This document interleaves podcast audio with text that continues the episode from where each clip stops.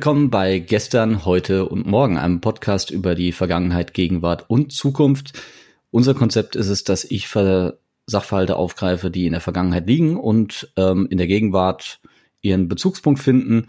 Und Daniel, der den Podcast mit mir hier zusammen betreibt, hat Themen, die ihren Ursprung in der Gegenwart haben, die aktuell sind und gibt einen Ausblick, Ausblick in die Zukunft. So, Heuwegelchen. Ja, Folge 5. Da habe ich mir heute ein Thema ausgesucht. Ich bin heute dran. Hallo Daniel erstmal. Hallihallo. Bist du ready für ein neues Thema? Du hast das letzte Mal hatten wir ja den Smiley. Du hast ja uns die äh, Entstehungsgeschichte des Smileys etwas näher gebracht. Ja, ganz genau. Wie ich finde, immer noch eine sehr, sehr spannende und lehrreiche äh, Folge, muss ich sagen. Ich habe gutes Feedback dazu auch aus meiner Verwandtschaft bekommen. Das ist gut. Ich fand es auch wahnsinnig spannend. Ähm, witzige äh, kleine Geschichte dazu. Ich habe tatsächlich neulich ähm, bin ich auf einer Internetplattform rumgesurft und ähm, da ist genau das aufgetaucht im Feed und zwar ein Bild. Ich weiß jetzt nicht mehr, wie er heißt. Ähm, der Zeichner. Ähm, wie er den Smiley gerade zeichnet und sehr traurig dabei aussieht. Und da ist genau das dann auch nochmal äh, zugeschrieben worden, so nach dem Motto, äh, egal wie beschissen der Tag ist, er hat 70 Dollar für den Smiley bekommen. okay. Genau, also ähm, deswegen Bezugspunkt in der Gegenwart, ne? Denn der, der ist irgendwie immer da. da definitiv, definitiv.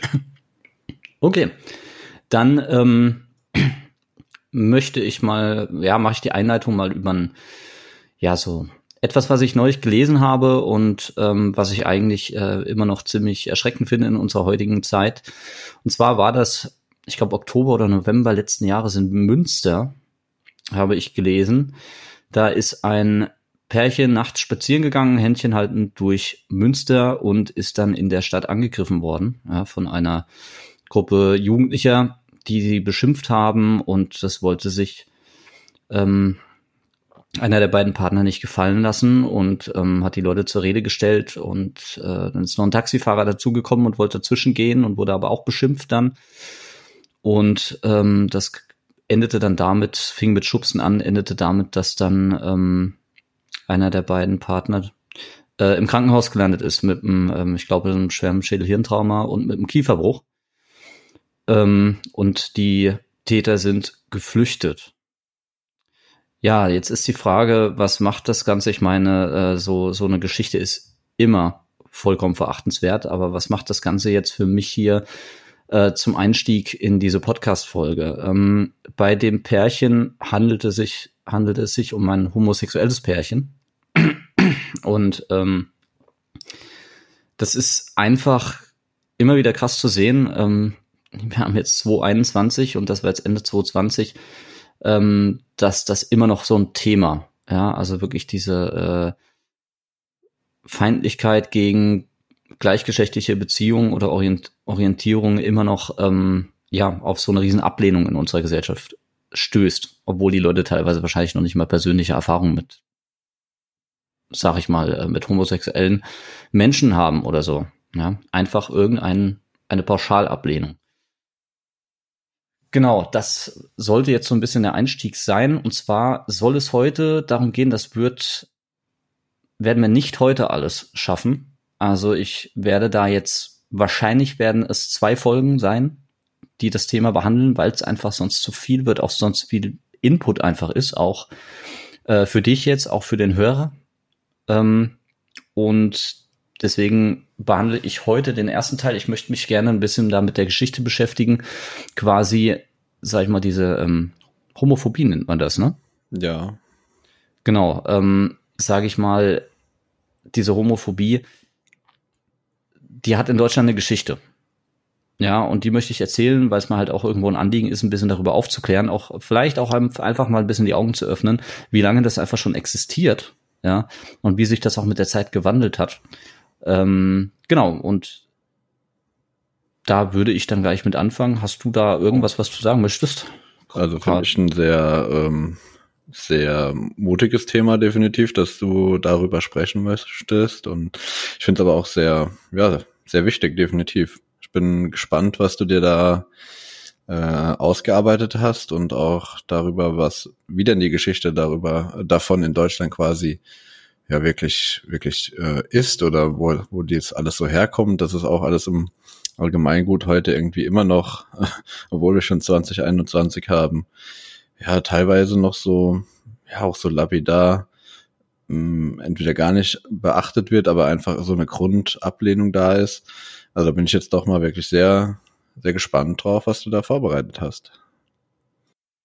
Gut, dann äh, würde ich auch einfach gleich direkt ins Thema einsteigen. Und zwar ähm, einfach mal vorweggeschickt, mir geht es jetzt nicht unbedingt um Gesellschaftsaspekte, ähm, sondern äh, tatsächlich über ähm, erstmal um staatliches Handeln. Ja, staatliches Handeln, homophobe staatliches Handeln. Ähm, und da können wir erstmal, fangen wir an, vor 1532 ist ähm, weitgehend der Beischlaf zwischen Männern wird er als Unzucht bezeichnet. Ja, punktuell ähm, findet man auch die Sanktionierung oder, oder ist die Sanktionierung dessen auch bis in die Antike zurückverfolgbar. Ja, also ich sage aber auch ganz bewusst punktuell. Ähm, warum 1532? 1532 ist deswegen so interessant, weil da die Constitutio Criminalis Carolina ähm, auf dem damaligen deutschen Staatsgebiet in Kraft tritt. Wir sind der Constitutio schon mal begegnet in Folge 1, ähm, die ich gemacht habe über den Wein. Also ich finde es immer interessant, wie häufig man der wieder begegnet. Ähm, ich, deswegen habe ich mir die jetzt auch noch mal rausgesucht hier. Dann sag doch noch mal langsam, äh, damit jeder und ich auch verstehe, wie das Ding heißt. Äh, das ist die Constitutio Criminalis Carolina. Ähm, das war die peinliche Halsgerichtsordnung von Karl V. war es, glaube ich. Und ähm, quasi die erste große Strafkodifikation, also ein, ein einheitliches Strafgesetzbuch, das das erste Mal einheitlich auch in einem großdeutschen Raum galt. Ah, okay. Na siehst du, jetzt äh, sind wir da auf dem gleichen Level. genau. Ähm, ja, ja, ich habe jetzt irgendwie so, so ein bisschen fälschlicherweise äh, direkt angeknüpft, äh, dass man Vorwissen von Folge 1 hat, aber das sollte ich nicht tun.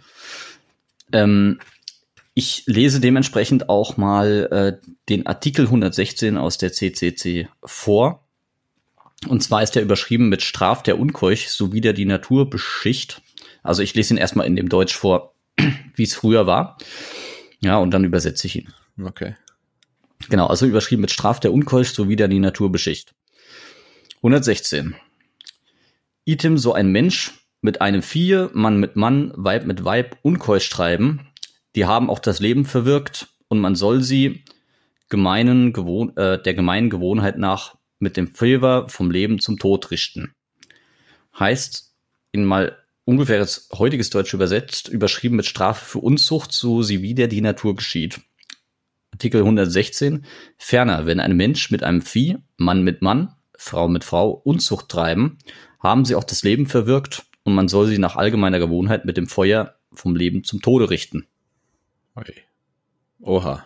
hört sich doch, hört sich doch total nachvollziehbar an, oder? Dann wird aber direkt das große Geschütz ausgefahren. ja, das ist. Ja, gut, aber ich komme nicht drum rum, ich muss es erzählen. ähm, hier ist es aber so, da muss man ein bisschen ähm, ähm, tiefer sich auch reinarbeiten, weil es ist wohl so vom Anwendungsbereich dieser Norm ist nicht die Homosexualität an sich erstmal erfasst, sondern eigentlich mehr die Handlung, also diese gleichgeschlechtliche Sexualhandlung. Ähm, aber wie wir auch gerade gehört haben, galt das für nicht nur für Homosexualität im Allgemeinen, ja, also nicht nur für Männer, aber eben auch für Frauen. Ja, das ist halt auch irgendwo das Besondere daran. Ähm, weil äh, über die Geschichte, wenn man viel liest, auch aus dem Ausland und so, wird es häufig auf Männer bezogen. Ja, aber hier ist es wirklich so, es gilt auch für Frauen. Ja, also Homosexualität im Allgemeinen. Ähm, und wie gesagt, es geht gar nicht darum, dass man homosexuell ist in dem Fall, sondern es geht in dem Fall um die Handlung, die man begeht. Und ähm, was wir auch daraus eben lesen konnten, war, dass die Rechtsfolge ähm, eines nach 116 CCC verurteilten, ähm, ja, Täters muss man ja leider sagen, ähm, die Verbrennung auf dem Scheiterhaufen war. Diese Verbrennung, ähm, das zeugt meines Erachtens noch ähm, von einer religiösen Ausprägung ähm, dieses Artikel 116 oder auch der CCC vielleicht im Allgemeinen und deutet halt auch irgendwie darauf hin, dass diese Unzucht als etwas Unchristliches betrachtet wurde, ja, wovon man die Seele reinigen muss. Ähm, das heißt also, dass hinter dem Tod durch das Feuer aus damaliger Sicht noch eine Art gute Absicht steht. Also das, das muss man tatsächlich, ähm, das ist nicht zu rechtfertigen, das will ich damit nicht sagen. Ähm, aber aus der damaligen Sicht war das, hat man vermutlich noch gedacht, wir tun dir jetzt was Gutes, ja, indem wir dich verbrennen. Naja. Ja. Dadurch wird die Seele gereinigt, ja, aus dem christlichen Glauben raus. Ähm, man wollte die Seele des Verurteilten halt von Sünden reinigen, damit er in den Himmel kommen kann. Ja, also das ist quasi so ein bisschen der Gedanke des Fegefeuers, der dahinter steht. Ja, und auch äh, der Hexenverbrennungsgeschichte wird mal schwer behaupten auch. Genauso ist es. Das ist ein Grundsatzgedanke, den findest du ähm, ähm, bei Scheiterhaufenverbrennungen, sage ich mal, im Mittelalter noch und äh, in der frühen Neuzeit teilweise auch noch. Das ist genau dieser Gedanke, der dahinter steht. Ja, du bist, ähm, sag ich mal, ein, ein Sünder, aber wirklich so, wie soll ich das sagen? Es hat so ein bisschen was vom sich mit dem Teufel einlassen, was spirituelles so, und das muss durch das Feuer einfach rausgetrieben werden, verbrannt werden. Ja. ja. Also, sag ich mal, damals hatten halt äh, Strafurteile halt je nachdem, wie Todesurteile beispielsweise ausgeprägt waren in ihrer Durchführung, hatten, hatte das eine besondere Bedeutung, die sich auf die Tat bezogen hat. Ja. Braucht mal einen Schluck Wasser zwischendrin. Kein Problem, kein Problem. So, damit ich hier nicht dauernd mich räuspern muss. Genau. Das ist das, was so ein bisschen dahinter steckte.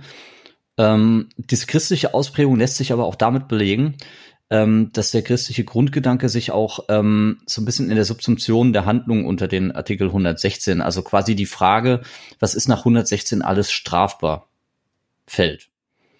Ja, also hier bestand halt eigentlich entgegen diesem Wortlaut, den wir eben gehört haben, auch die Möglichkeit zum Beispiel Analverkehr zwischen Männern und Frauen, ja, oder auch Selbstbefriedigung oder auch nekrophile Sexualhandlungen abzuurteilen. Also ähm, das ist so ein bisschen, ja, wie soll ich sagen, der Grundgedanke, der dahinter steht, ist mehr, es ist wieder die Natur. Ja, also zum Beispiel, wie gesagt, auch wenn Mann und Frau Beischaff haben, aber im, im Rahmen von Analverkehr ist das wieder gegen die Natur. Lässt sich dann auch, wenn der Wortlaut das eigentlich nicht hergibt, unter 116 subsumieren. Ja, also darunter fassen, mal, blöd, mal, mal einfach ausgedrückt. Oder auch die Selbstbefriedigung oder halt auch nekrophile Sexualhandlung. Das ist alles wieder die Natur aus damaliger Sicht. Ähm, das einfach so ein bisschen das Feintuning, um sich mal, damit man versuchen kann, sich in diese Sicht irgendwie aus damals mal einzuversetzen. Wie haben die sich das vorgestellt? Warum haben die so oder oder wie haben die gedacht? Ja, wie gesagt, das ist natürlich aus unserer heutigen Sicht völlig unverständlich. Ja, aber ähm, es ist es ist mir halt auch wichtig, wenn ich das hier erzähle, dass man ähm, versucht trotzdem, das äh, irgendwo auch zu verstehen. Ja, nicht im Sinne, das ist toll, äh, jetzt, jetzt ähm, geht mir gleich viel besser, sondern dass man das einfach aus einer historischen Sicht versteht, was die Leute sich dabei gedacht haben. Weil es gibt viele Dinge, ähm, aus wo man heutzutage denkt, die waren damals alle dumm, ja, aber das waren die nicht unbedingt, die hatten einfach andere Vorstellungen. Ähm, das ja, wird man vielleicht, ja. Und auch andere, ja, ganz äh, gänzlich andere Lebensumstände, die mit unserer heutigen Kultur und äh, Lebensweise auch gar nichts äh, ja, zu tun hatten. Ne? Und äh, das Ganze dann noch geprägt und hinterlegt äh, durch den äh, Katholizismus und äh, das Papsttum, was damals geherrscht hat. Ne? Also es ging ja eigentlich fast alles von der von der Kirche aus damals, ne? was auch Einfluss natürlich auf ähm, ja, auf Recht und Ordnung sozusagen genommen hat in der Gesellschaft damals. Sehr vieles, ja. Ja, also ich sag mal, äh, gerade ja, weltliche kirchliche Herrscher, das war ja immer ein Konkurrenzverhältnis, ja. Und ähm, es war natürlich auch durch den breiten christlichen Glauben auch sehr viel geprägt. Ne? Dementsprechend hatte die Kirche auch Einfluss, vollkommen klar. Ähm, aber das ist halt eben das, was ich damit nur sagen will. Ja, es kann ja auch genauso gut sein in 100, 200, 300 Jahren, äh, wenn die Leute mal auf irgendwas zurückschauen, was wir jetzt getan haben, ja, dann sagen die vielleicht, denken die vielleicht auch, waren die damals dumm. Ja, ähm, und aus unserer heutigen Sicht mit unseren heutigen Umständen, so wie du das auch sagst, gerade die Lebensumstände, ja, ähm, macht das vielleicht dann irgendwie Sinn, aber das versteht man später dann nicht mehr. Ja. Ähm, genau, wie gesagt, nichtsdestotrotz ähm, ist es eine schlimme Geschichte und ähm, absolut auch in meinen Augen auch komplett falsch. Ja, aber ähm, darum, das ist jetzt nicht der Punkt. Ja, das war jetzt kein Rechtfertigungsversuch. Ähm, wir gehen weiter. Also ich sag mal, diese Regelung hatte in Deutschland sehr, sehr lange ähm, fortbestanden. Ähm, ein bisschen geändert hat sich dann, wenn wir jetzt nach Preußen gehen, und zwar ins Jahr 1794. Ähm, da gab es neue Strafen ähm, über das neu eingeführte preußische allgemeine Landrecht. Ja, und ähm, da habe ich mir auch mal die entsprechenden Paragraphen rausgesucht. Ja, also wie gesagt, wir, die CCC, ja, die war eben noch 1532 ne, und so lange galt das dann auch und jetzt sind wir auf einmal 1794 und das ist das erste Mal, wo sich da wirklich was ändert. Das lese ich mal vor aus dem preußischen allgemeinen Landrecht, die beiden Paragraphen, die da wichtig sind. Zwölfter Abschnitt von fleischlichen Verbrechen. Sodomiterei und andere dergleichen unnatürliche Sünden, welche wegen ihrer Abscheulichkeit hier nicht genannt werden können, erfordern eine gänzliche Vertilgung des Andenkens. Das ist Paragraph 1069 preußisches, allgemeine Land, preußisches allgemeines Landrecht. Und ich lese den 1070 gleich hinterher, der gehört dazu. Es soll daher ein solcher Verbrecher, nachdem er ein- oder mehrjährige Zuchthausstrafe mit Willkommen und Abschied ausgestanden hat, aus dem Orte seines Aufenthalts, wo sein Laster bekannt worden, geworden ist, auf immer verbannt und dass das etwas, was steht hier? Und das etwa gemissbrauchte Tier getötet und heimlich aus der Gegend entfernt werden. Ähm, Sodomie bezeichnet aus unserem heutigen Verständnis ja eigentlich Sexualhandlung, Sexualhandlung mit Tieren. Ähm, scheinbar hat man in Preußen aber wohl eher den Fokus auf die Definition wieder die Natur gelegt und damit auch ähm, ja gleichgeschlechtliche Sexualhandlungen unter Sodomie subsumiert. Ja, das ähm, trifft so ein bisschen den Kern dessen, was wir in der CCC eben auch schon gelesen haben und oder gehört haben in, in deinem Fall. Ähm, das, da war es ja dann auch so mehr wieder die Natur, ja, was man auch daran gesehen hat, dass es dann auch im Endeffekt Frauen betroffen hat oder auch, ähm, ähm, sag ich mal, zum Beispiel Analverkehr zwischen Frauen und Männern. Ähm, obwohl der Fokus dann tatsächlich doch eher auf den Männern lag, ja, äh, auf den homosexuellen Handlungen. Und ähm, hier ist es relativ klar gesagt, dass hier ähm, der Fokus wirklich auf der Definition gegen die Natur liegt. Ja, also unnatürlich, Unzucht. Und die Rechtsfolge war dann, ähm, wie wir aus dem 1070 Grad gehört haben, die körperliche Züchtigung ja, bei Antritt und Entlassung aus der Haft. Das ist quasi das, was hier besch beschrieben wurde mit Willkommen und Abschied. Ja, also wenn jemand die äh, Zuchthausstrafe antritt, dann wird er gezüchtigt und beim Abschied, wenn er entlassen wird, auch nochmal ähm, und die anschließende Verbannung aus dem Tatgebiet. Also da, wo er die Tat begangen hat, ja, da wurde er verbannt. Und äh, wir haben hier auch keine Regelung darüber, wie lange das sein soll. Also das ist endlos, das ist unbefristet. Und ähm, genau, jetzt vom Wortlaut her ist es wieder so, ja, dass es natürlich wieder mit einem Tier ähm, endet, ja, und das missbrauchte Tier getötet oder heimisch aus der Gegend entfernt wird. Ja, also das ist quasi dann die Sodomie im engeren Sinne, aber hier wurde auch wieder, wurden auch wieder die homosexuellen Handlungen drunter subsumiert.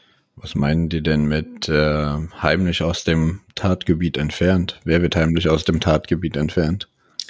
Das, äh, das Tier. Im Falle dessen, dass es da Geschlechtsverkehr zwischen Mensch und Tier gab, ja, dann äh, ist angeordnet, entweder wird das Tier getötet oder das Tier wird so, dass es keiner merkt, aus diesem Ta Tatgebiet entfernt, ja, da wo das passiert ist. Ah, ach so, okay, okay. Genau. Und ähm, vom Wortlaut her passt das auch eher zu unserem heutigen Verständnis von Sodomie, aber nach damaligem Verständnis auch in Preußen ging es, äh, wurde die, wurden homosexuelle Handlungen da ähm, auch drunter subsumiert. Ja. Sind auch Leute deswegen verurteilt worden. Ähm, aber ähm, da möchte ich trotzdem noch, weil wir haben es eben auch nochmal angesprochen, ne, so ähm, aus der Sicht der Leute damals, einen kleinen Exkurs zum, zum Thema. Ich habe es jetzt hier mal aufgeschrieben, als früher war alles grausam und scheiße, ähm, aber ein kleines kleiner Exkurs dazu. Ähm, das preußische, preußische allgemeine Landrecht ähm, kannte zum Beispiel Zwitterrechte ähm, und ist auch eine der seltenen und auch letzten Rechtsordnungen, die von einer biologischen Zwischengeschlechtlichkeit ausgehen. Und das wollte ich jetzt hier auch mal in dem Kontrast hervorheben ja, dass man nicht den Eindruck gibt, kriegt, früher war alles unmenschlich und kacke, ähm, weil das ist, das ist etwas Besonderes. Ja, also eine Rechtsordnung, die wirklich auch zu der Zeit schon eine biologische Zwischengeschlechtlichkeit wirklich anerkennt, beziehungsweise davon ausgeht und darauf, auf dieser Grundlage auch Rechtsnorm, ähm, sage ich mal, äh, erlässt, ja, beziehungsweise das ist totaler Quatsch, also ähm, sag ich mal, Rechtsnormen aufgrund dessen existieren, ja, ähm, das ist schon was Besonderes für diese Zeit. Und da habe ich jetzt mal einen ganz kurzen Auszug zu. Kann ich mal vorlesen, nur dass, dass ihr da so oder du oder ihr äh, so ein bisschen Verständnis dafür bekommt, ja, was ich damit meine. Ähm, zum Beispiel ab Paragraph 19 im preußischen Allgemeinen Landrecht, ich glaube im ersten Teil steht es, ähm, Paragraph 19, wenn Zwitter geboren werden, so bestimmen die Eltern, zu welchem Geschlecht sie erzogen werden sollen. Paragraph 20. Jedoch steht einem solchen Menschen nach zurückgelegten 18. Jahre die Wahl frei, zu welchem Geschlecht er sich halten wolle. 21. Nach dieser Wahl werden seine Rechte künftig beurteilt. 22. Sind aber Rechte eines Dritten von dem Geschlecht eines vermeintlichen Zwitters abhängig, so kann ersterer auf Untersuchung durch Sachver Sachverständige antragen. 23. Der Befund der Sachverständigen entscheidet auch gegen die Wahl des Twitters und seiner Eltern. Also man sieht ja also, dass das preußische allgemeine Landrecht schon sehr aufgeklärte Elemente enthalten hat. Wenn es natürlich auf der anderen Seite noch sehr rückschrittlich war, wie beispielsweise, ähm, dass man die Homosexualität unter den Begriff Sodomie subsumiert. Ja. Ähm, aber das war mir jetzt wichtig, einfach nochmal, um zu unterstreichen, das, was ich vorhin gesagt habe. Die Menschen waren damals nicht dumm. Das waren andere Lebensumstände, wie du das gesagt hast. Und ähm, es waren auch ganz andere Gedankengänge, ja, als als wir sie heute haben. Ja, und ähm, von der Sicht muss man es aussehen. Und deswegen finde ich das hier auch ganz wichtig, an der Stelle mal anzubringen, dass wir gerade wie hier, ja, äh, wirklich das Anerkennen von, von einer Zwischengeschlechtlichkeit und dann dieser Zwischengeschlechtlichkeit auch Rechte einräumen. Das finde ich bemerkenswert an der Stelle. Das ist wirklich sehr fortschrittlich für die Zeit. Ja, definitiv. Kann ich dir nur zustimmen. Das ist auch noch in so viele Unterabsätze äh, ja, einkategorisiert wurde, wer was, wann, wie, wo, in, unter welchen Umständen. Das ist schon, da hat sich definitiv jemand Gedanken gemacht, sagen wir es mal so. Ja, genau. Also wie gesagt, ich finde das halt wahnsinnig fortgeschritten für die Zeit. Also ich habe selbst erst nicht geglaubt, als ich es gelesen habe. Es gibt auch einen Abschnitt über Missgeburten, so bescheuert das jetzt klingt, aber ähm, da ist es auch so, dass im Endeffekt ein ähm, ein missgestaltetes Kind, sobald es zur Welt gekommen ist, dann tatsächlich wird auch verwiesen auf ähm, andere Paragraphen der elterlichen Fürsorge, dann sind die Eltern verpflichtet, ob sie wollen oder nicht, sogar nach preußischem allgemeinen Landrecht damals noch, das Kind wirklich zu füttern und zu erziehen, ja, ihm, ihm wirklich Obdach zu geben. Und das finde ich für so eine Zeit echt krass. Also im, im positiven Sinne. Ja. ja. Ja, wie gesagt, ich meine, klar, das ist halt damals ein anderer Begriff. Heutzutage kennen wir halt die Missgeburt als Schimpfwort, ja, aber ähm, es ist natürlich erstmal denkst du, das kann jetzt nicht sein, wo du das liest, aber ähm, man muss es halt, wie gesagt, im historischen Kontext betrachten. Genau, also das nun mal dazu, ähm, wie ich so schön überschrieben habe, früher war alles grausam und scheiße, genau. Ähm, es gibt auch Gegenbeispiele tatsächlich. Ähm, 1851 hat man in Preußen dann den strafrechtlichen Teil des allgemeinen Landrechts, von dem wir gerade gesprochen haben, durch ein eigenes Strafgesetzbuch ersetzt. Ja, ähm, das war dann etwas entschärfter schon. Ähm, da hat, gab es dann einen neuen Paragraph 143, ich habe es jetzt mal PSTGB genannt, ja, also eigentlich hieß es Strafgesetzbuch für die preußischen Gebiete, glaube ich, oder preußischen, für die preußischen Staaten. Genau, und der hat besagt, Paragraph 143 PSTGB, die wieder natürliche Unzucht, welche zwischen Personen männlichen Geschlechts oder von Menschen mit Tieren verübt wird, ist mit Gefängnis von sechs Monaten bis zu vier Jahren sowie mit zeitiger Untersagung der Ausübung der bürgerlichen Ehrenrechte zu bestrafen. Ist dir ein Unterschied aufgefallen? Der bürgerlichen Ehrenrechten zu bestrafen? Äh. Die zeitige Untersagung der Ausübung der bürgerlichen Ehrenrechte. Okay. Wenn nicht, nicht schlimm. Nee. Also alles gut. ähm, nee, aber dann, dann, dann sage ich es einfach, weil hier wird ganz gut erkenntlich, dass jetzt auf einmal zum Beispiel nur noch explizit Männer erfasst werden von der Regelung. Jetzt ist zum Beispiel nicht, sind keine Frauen mehr erfasst. Es, hier ist, sind explizit nur noch Männer genannt. Ja, und vor allem haben wir jetzt eine Zuchthausstrafe, die begrenzt wird, nämlich auf maximal vier Jahre. Und was hier auch wegfällt, ist die Verbannung. Ja, die ja. Verbannung fällt auch weg. Die wird ersetzt durch die Aberkennung von Ehrenrechten ähm, und was diese Ehrenrechte sind, zum besseren Verständnis, das lese ich dir mal kurz vor. Das stand nämlich in diesem neuen PSTGB im Paragraphen 12 auch drin. Und da ist relativ klar ge gelistet, welche Ehrenrechte aufhebbar oder aberkennbar sind. Ja, das hört sich jetzt alles so ein bisschen weit hergeholt an Ehre. Ja, was ist das für ein Begriff? Ehre, ja. Ehrenrechte. Deswegen lese ich es kurz vor, ist auch nicht sonderlich, ja, ein bisschen, okay. Ich beeile mich. Paragraph 12. Verlust der bürgerlichen Ehrenrechte. Der Verlust der, bürgerliche, der bürgerlichen Ehre umfasst erstens den Verlust des Rechts, die preußische Nationalkorkade zu tragen. Ja, also das ist quasi so die Nationalfarben in einem Kreis angeordnet, was man früher auf der Mütze getragen hat wenn ich das richtig im Kopf habe. Ähm, das haben wir heute zum Beispiel auch noch bei Polizisten. Kennt ihr das? Ähm, wenn euch das erstmal nichts sagt, oben auf der Mütze haben die so einen Knopf. Ja, so ein, so ein, und der ist von innen schwarz, dann rot, dann gold. Ja, oder bei der Bundeswehr ist das auch so, da seht ihr das oben auf der Feldmütze drauf. Ja, da okay. ist das aufgenäht, so ein Kreis von innen nach außen schwarz, rot, gold. Drei Kreise, die umeinander sich ziehen, quasi in verschiedenen Farben. Das ist eine Korkade. Genau. Ähm, kann natürlich aber auch was anderes mit gemeint sein. Ich glaube aber, dass es darum geht. Zweitens, die Unfähigkeit, öffentliche Ämter, Würden, Titel, Orden und Ehrenzeichen zu führen oder zu erlangen, sowie den Verlust des Adels. Ähm, kurze Erklärung ist relativ heftig, ja, weil öffentliche Ämter ist klar, Beamter könnt ihr euch in die Haare schmieren, wenn ihr verurteilt wurdet. Würden, ja, also vom Adel irgendwie gewürdigt werden, vom König oder so, ist auch nicht. Ähm, oder würden Ämter zum Beispiel auch nicht. Titel sind nicht. Das heißt, auf gut Deutsch, man konnte euch letzten Endes auch eure, äh, euren Doktortitel, eure Professur, ja, ähm, was auch immer, alles aberkennen. Ja, wahrscheinlich auch den Rang beim Militär. Ja, alles, was halt damals Titel waren, Orden und Ehrenzeichen. Kannst du dich in Kriegen gut geschlagen haben, wie du willst, deine Orden waren alle weg. Also zumindest sie waren nicht weg, du durfst sie behalten, aber nicht mehr führen, ja, ja, und neue durftest du nicht kriegen, Orden waren auch nicht mehr. Oder noch schlimmer, wenn du vom, wenn du adelig warst, einer adeligen Familie entstammtest, dann ähm, hast du das verloren, dann warst du keine Adelige mehr. ja. Okay. Ähm, dann drittens die Unfähigkeit, Geschworener zu sein, in öffentlichen Angelegenheiten zu stimmen, zu wählen oder gewählt zu werden oder die aus öffentlichen Wahlen hervorgegangene oder anderen politischen Rechte auszuüben. Ähm, auch relativ heftig. Also das heißt, man konnte dir das aktive und das passive Wahlrecht erziehen. Also du darfst nicht mehr wählen, du kannst nicht gewählt werden. Ähm, Geschworener in einem Gerichtsprozess kannst du auch nicht mehr sein. Ähm, das ist auch ziemlich einschneidend. Ähm, Nummer vier, die Unfähigkeit, als Zeuge oder Sachverständiger eidlich vernommen zu werden oder als Zeuge bei der Aufnahme von Urkunden zu dienen. Das heißt, du bist überhaupt nicht würdig, ja, du hast keinen einwandfreien Leumund und als Zeuge ähm, zum Beispiel, wenn jemand einen Vertrag schließt, daneben zu stehen. Ja, wenn jemand eine Urkunde aufsetzt, ähm, das bringt nichts, wenn du daneben stehst. Du, du kannst es nicht bezeugen. Ja. Sachverständiger, ja, zum Beispiel, kannst du auch nicht eidlich vernommen werden für irgendwas, wenn du irgendwelche Fähigkeiten hast.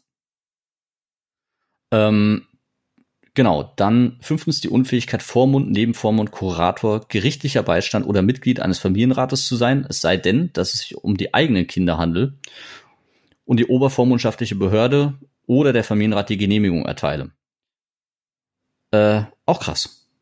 Ja, das heißt, ins Familienrecht zieht sich das auch noch rein. Gerichtlicher Beistand, also das heißt, Anwalt kannst du auch nicht werden oder ist dann auch nicht mehr. Ja. Und zu gut, ja, schieß ja. los. Nehmen wir erstmal zuletzt noch. Äh, zu guter Letzt den, die Nummer 6 noch, den Verlust des Rechts, Waffen zu tragen und die Unfähigkeit, in die Armee einzutreten. Der Verlust der bürgerlichen Ehre tritt mit dem Tage ein, an welchem das Urteil rechtskräftig wird.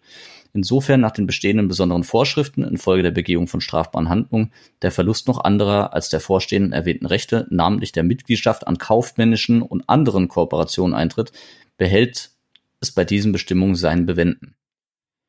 Äh, das heißt dann, wie gesagt, also das heißt, in, im Rahmen der Rechte Waffen zu tragen, äh, ist dann auch weg. Ne? Du darfst auch nicht mehr in die Armee. Ja. Ähm, das ist schon alles relativ heavy, ja. Und aber schieß los, du wolltest was sagen.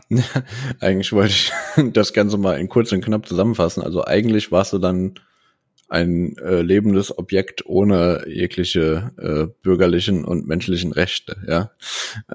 Wenn man genau. das mal ganz krass zusammenfasst, ist es eigentlich so. Also genau. da hast eigentlich gar nichts mehr, du bist nichts mehr wert, du darfst nicht mehr irgendeine Tat bezeugen. Äh, also äh, ja, da, da, da kann derjenige ja noch froh sein, noch äh, beim Metzger Wurst kaufen gehen zu dürfen. Ja, wahrscheinlich wirst du dabei auch geprügelt. Ja, also das ist schon das eine ist harte ja, Nummer. Das ist ja auch das, was ich eingangs gesagt habe. Ja, ich beschäftige mich hier mit der, mit der staatlichen Sanktionierung davon. Was die Gesellschaft mit dir macht, das ist, steht wieder auf einem ganz anderen Blatt. Ja, und ähm, das, was du gerade gesagt hast, zusammenfassend, das habe ich mir ja auch als Satz noch aufgeschrieben. Also siehst, man wurde hier zwar nicht mehr verbannt, aber dafür war jetzt deine komplette gesellschaftliche Existenz im Arsch. Sorry, aber genau so ist es. Ja, und ja. Ähm, genau. Interessant ist wieder, etwas darauf hervorsticht, was habe ich da geschrieben, das ist Quatsch. Ähm, was allerdings jetzt ein bisschen hervorsticht, ist komischerweise die Entscheidung ähm, des Obertribunals von 1853, ähm, das die ständige Rechtsprechung bestätigt hat. Nämlich, dass gegenseitige Ornanie zwischen Mann und Mann nicht unter diesen 143 PSTGB subsumierbar und damit auch straflos ist. Ich weiß nicht, da hat es scheinbar irgendwie wohl Klärungsbedarf gegeben. Mhm. Ähm, wie gesagt, 1851 ist das ganze Jahr äh, eingeführt worden. Nicht, dass jetzt Jahr 1851 und 1853 hat sich dann wirklich das oberste preußische Tribunal damit beschäftigt, ob jetzt gegenseitige Ornanie von Männern ähm, ähm, darunter fällt oder nicht. Ja, also ich mir dann immer wieder denke, Leute, es gibt so viel wichtigere Sachen. Ja, aber hallo. Also das sind dann wieder, das sind dann wieder so Sachen, das ist, hat jetzt auch nichts mit, mit sich in Leute reinversetzen zu tun, sondern das ist irgendwie so, da muss ja zwei Jahre Rechtsstreit drüber geführt worden sein. Ja, also. Mhm. Das, naja, das aber gut, hier, ich, ich, ich will es nicht beurteilen, es streiten sich auch, es gibt genug Nachbarschaftsstreitigkeiten, die Gerichte völlig unnötigerweise überlasten, ja, weil, weil irgendwo wieder ein Apfelbaum über, die, über den Zaun gewachsen ist oder, also das ist für mich dasselbe Niveau, aber gut. Ähm, bei dem Text, der Norddeutsche Bund hat dann später diesen preußischen 143 als seinen eigenen Paragraphen 142 im StGBNB, habe ich das jetzt genannt, Strafgesetzbuch für den Norddeutschen Bund, einfach übernommen. Ja. Ähm, und auch im Kaiserreich 1872 trat dann die Regelung im Reichsstrafgesetzbuch in Kraft ähm, unter dem heute noch bekannten Paragraphen 175 und hatte folgenden Wortlaut. Die wieder natürliche Unzucht, welche zwischen Personen männlichen Geschlechts oder von Menschen mit Tieren begangen wird, ist mit Gefängnis zu bestrafen. Auch kann auf Verlust der bürgerlichen Ehrenrechte erkannt werden.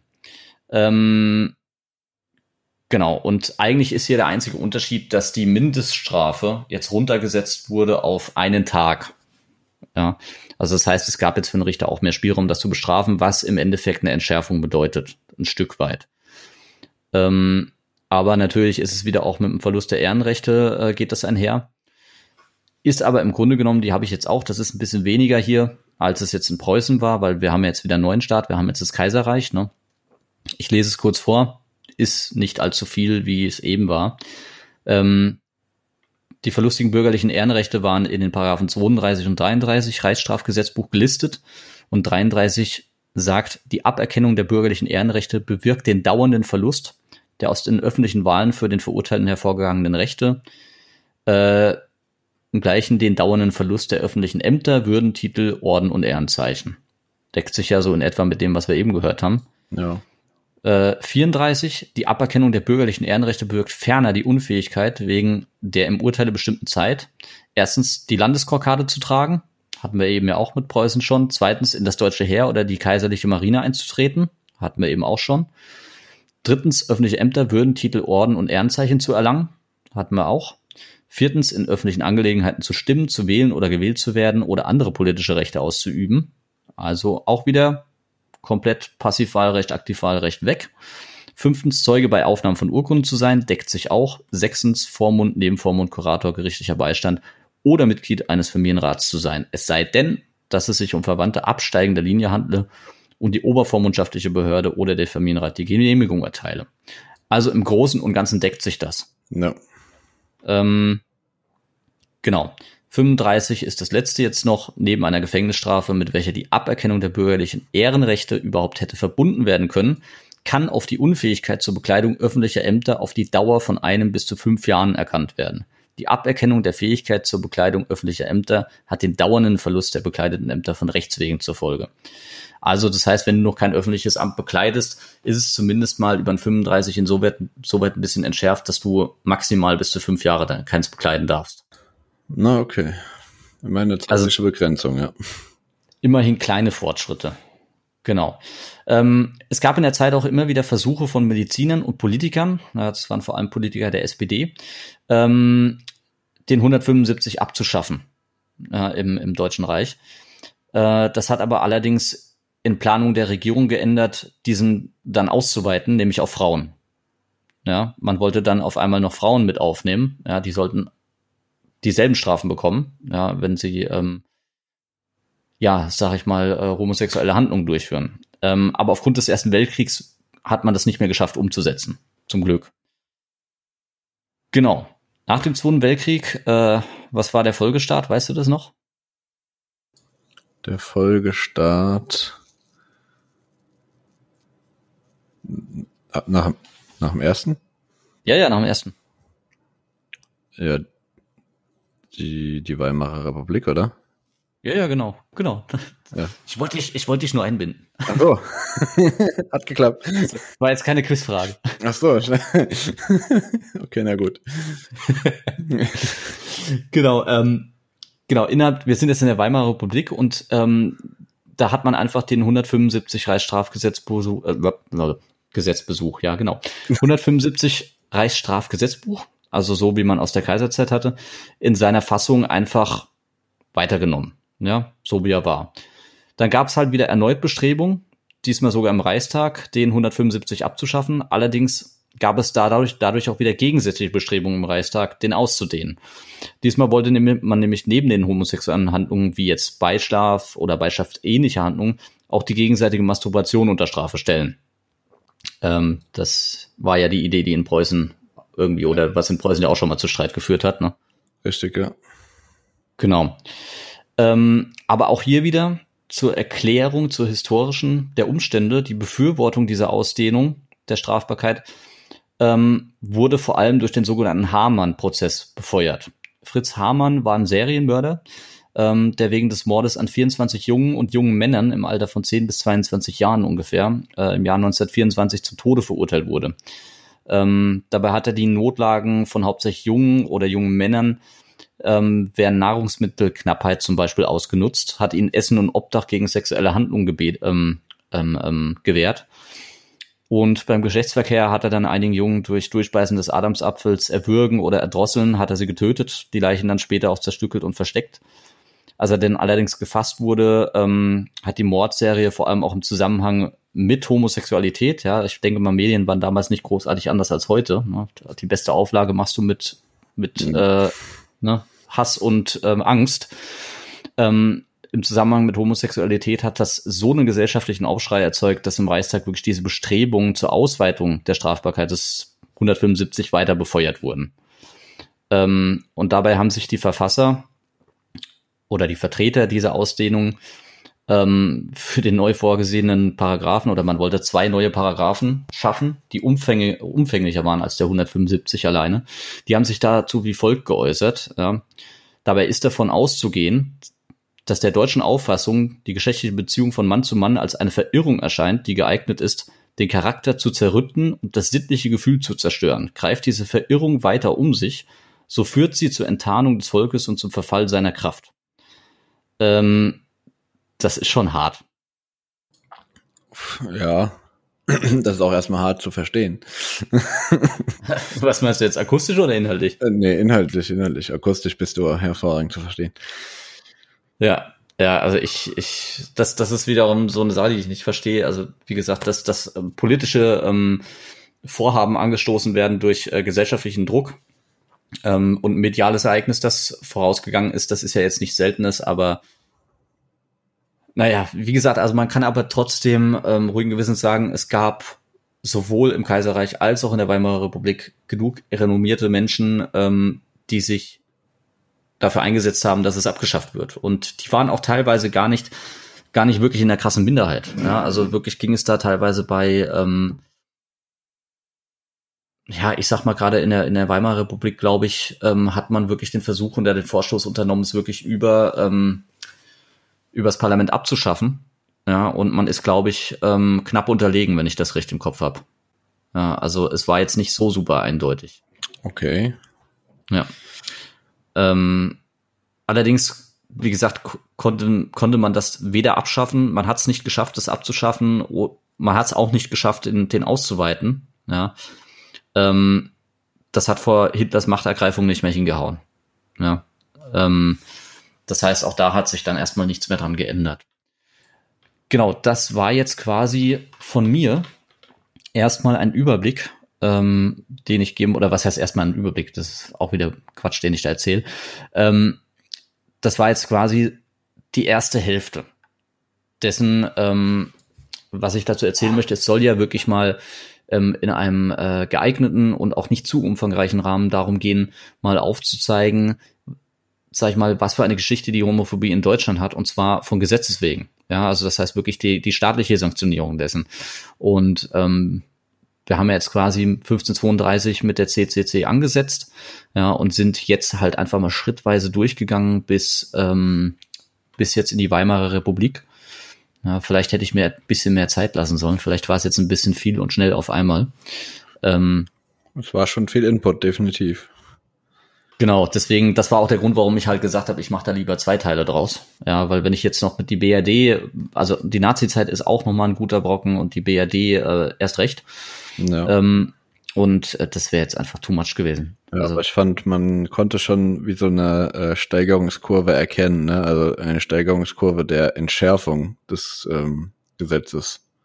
Ja, von der Verbrennung hin zur jetzt, okay, äh, Verbannung gibt's auch nicht mehr. Und dann, ähm, na gut, das Ausweiten dann noch auf, auf das weibliche Geschlecht. Ähm, ja, es ist irgendwie, manche Punkte haben sich verschärft manche, aber die insgesamte Strafe ist halt zumindest schon mal weg vom Tod äh, und auch weg von der Verbannung. Aber das ganze Thema rund um den Ehrverlust und alles, was ähm, das so mit sich zieht, ne, dass du kein Zeuge mehr sein darfst und sowas, das, ähm, ja, ich bin mal gespannt, wie da die Kurve noch weiter verläuft. ja, ja, also ich find's ich muss sagen, als ich mich jetzt da reingearbeitet habe, ich fand es auch furchtbar interessant. Also ich fand es teilweise erschreckend, teilweise auch interessant und manchmal wusste ich einfach nicht, was ich davon halten soll, ja, weil ich trenne das halt jetzt hier auch von der gesellschaftlichen Betrachtung. Das ist ein ganz anderes Blatt, dass die Leute wahrscheinlich verprügelt wurden und gesellschaftlich geächtet waren. Das ist schlimm genug, aber das steht auf einem anderen Blatt. Ich betrachte jetzt wirklich nur die die die staatliche Einschreiten dagegen und ähm, muss da sagen, wie gesagt, es ist es ist echt traurig, wirklich, was da über die Zeit gelaufen ist und ähm, gerade so, wo der, wo der Scheidepunkt dann kam, ähm, okay, jetzt wird nicht mehr getötet oder inhaft oder oder lange inhaftiert, ja, quasi unbegrenzt und verbannt, ähm, aber jetzt kriegst du deine ganzen bürgerlichen Rechte aberkannt. Ey, sorry, ich weiß nicht, was schlimmer ist. Bin ja. ich dir ganz ehrlich. Das habe ich mir vorhin auch gedacht. Also eigentlich ähm, wollte ich vorhin auch sagen, ja, es ist ja letztendlich ist es ja im Prinzip, als wärst du dann halt eine wandelnde Leiche, bist zwar nicht verbrannt, aber äh, ja, mit Ansehen und ähm, agieren wie ein normaler lebender Mensch äh, ist halt auch nichts mehr. Ja, du, du darfst ja nichts mehr machen. Du hast ja auch nichts mehr. Also ich sag mal, man nimmt dir ja wirklich jede Möglichkeit, ähm, irgendwie am gesellschaftlichen Leben oder teilzunehmen sage ich mal, ähm, mal blöd gesagt, ähm, in einer ehrvollen Art und Weise. Ja, also ich sag mal, du kannst, du kannst dir einen Arsch aufreißen, wie du willst, du wirst niemals eine Auszeichnung kriegen. Du kannst studiert haben und Professor sein, du bist es nicht mehr. Dein Doktortitel ist auch weg. Du wirst doch nie wieder eine Professur bekommen. Ja, ähm, ich weiß es nicht. Es, es ist halt alles weg dann einfach. Mal, mal quasi dein Leben ist weg, ja, dein gesellschaftliches, du lebst zwar noch rein biologisch, aber ja, ja. es ist so, wie du sagst. Ja. Aber wie gesagt, dann auch so ein bisschen die Kehrseite fand ich dann auch äh, toll zu lesen, wirklich, ähm, wie das dann zum Beispiel in Preußen, dass es Regelungen dann halt eben über die Zwischengeschäftigkeit einfach gab, über die Twitter, ja. Also das fand ich, war auch ähm, eine Sache, die mich sehr überrascht hat. Ja, weil ich sage zum Beispiel, gut, das ist jetzt eine rein biologische Geschichte, über die gesprochen wird, aber ähm, gerade diese Geschichte, die wir jetzt personenstandsrechtlich in Deutschland hatten, ja, vor ein paar Jahren ähm, mit dem dritten personenstandsrechtlichen Geschlecht, ja, divers, ähm, das hat ja auch lange gedauert. Ich meine, ähm, da gibt's auch bis heute unterschiedlichste Meinungen zu. Ähm, aber ich weiß es nicht. Vielleicht äh, sagen die Leute auch in 200 Jahren, ey, krass, dass das so lange gedauert hat. Oder vielleicht sagen sie auch, hey, krass, wie fortschrittlich für damals, für das finstere Mittelalter von 2021. Ähm, kann ich nicht beurteilen, aber das Ding ist halt, man muss es halt wirklich versuchen zu verstehen, sich auch zumindest mal auch, so blöd es klingt, Argumente auch einfach mal aktiv zu suchen, dafür, was spricht denn jetzt dafür? Und dann findet man auch die Argumente von damals teilweise noch. Und dann kann man sich so ein bisschen, ja, so, so eine, so eine, so eine Sicht rein versetzen, ja, zu sagen, okay, so haben die damals gedacht. Ja, gut finde ich das zwar heute immer noch nicht, ich finde es immer noch kacke, aber dann weiß man zumindest, das war damals der Grund dafür oder die Gründe waren das dafür. Das ist halt einfach differenzierte Auseinandersetzung mit dem Thema. Und ja, ähm, ja das wäre dann auch im, im Endeffekt soweit von mir alles. Ähm, hast du da irgendwelche Fragen, noch Anregungen, irgendwas? No, jetzt an der Stelle nicht. Ähm, wie gesagt, das ist ein sehr umfangreiches und komplexes Thema. Und äh, ja, da ich ja jetzt das Thema für die zweite Hälfte vom Podcast ja dann schon ausnahmsweise mal weiß, und dann kann ich mich darauf auch noch mal ein bisschen vorbereiten und äh, ja, dann kann ich vielleicht die eine oder andere qualifiziertere Nachfrage auch noch mal stellen. Sehr gut. Ja, ich werde auch nächste Folge äh, wirklich versuchen, das ein bisschen, bisschen aufzulockern, ja, dass wir auch mehr drin sprechen können, ja. ähm, weil ich jetzt auch gemerkt habe, es war dann doch schon doch schon mehr Input, als ich dachte. Also ich wusste, es wird viel Input, aber ich hätte nicht gedacht, dass es dann doch so viel Input ohne Dialog wird. Also wir sind jetzt bei 45 Minuten. Ich habe ehrlich gesagt, ich bin in, ich, ich bin in 25, 30 Minuten damit durch und dann haben wir noch locker Zeit, um, äh, um uns zu unterhalten drüber. Aber ähm, ja, wir sind am Ende der Zeit leider. So ist das halt ähm, bei den komplexen ja, Gesetzestexten und sowas. Das muss natürlich auch alles erstmal ordentlich vorgetragen werden und erklärt werden. Das dauert halt einfach seine Zeit. Genau, ja. Wo ich der Meinung bin, ich bin da jetzt ein bisschen drüber gehudelt. Aber gut. Ähm, nächstes Mal dann hoffentlich etwas anders. Und gut, da du jetzt auch gesagt hast, ähm, Fragen bestehen keine mehr, ähm, würde ich sagen, ähm, überlasse ich dir jetzt das letzte Wort. Mir das letzte Wort. Ja, das finde ich immer ganz besonders gemein, wenn du das tust. ja, nee, also ähm, ich habe es ja schon angedeutet, also ein sehr, sehr interessantes Thema. Ich fand, äh, also es war wirklich sehr viel Input und ich denke, vielleicht, äh, ich höre mal den Podcast auch nochmal von vorne an und es ist bestimmt die eine oder andere Stelle dabei, wo ich auch mal nochmal zurückspulen würde, um dann doch etwas äh, genau zu verstehen. Aber in dem Sinne, ähm, ja, vielen Dank schon mal hier an der Stelle für diese ja, wertvollen Informationen und bin gespannt, wie wir den zweiten Teil ausgestalten. Gut. Und, Magst du noch ein Schlusswort sagen an unsere Hörer? Ja, äh, also, liebe Zuhörerinnen und Zuhörer, ich äh, hoffe, ihr hattet auch Spaß bei diesem Podcast und äh, wir hören uns schon ganz bald wieder. Macht's gut.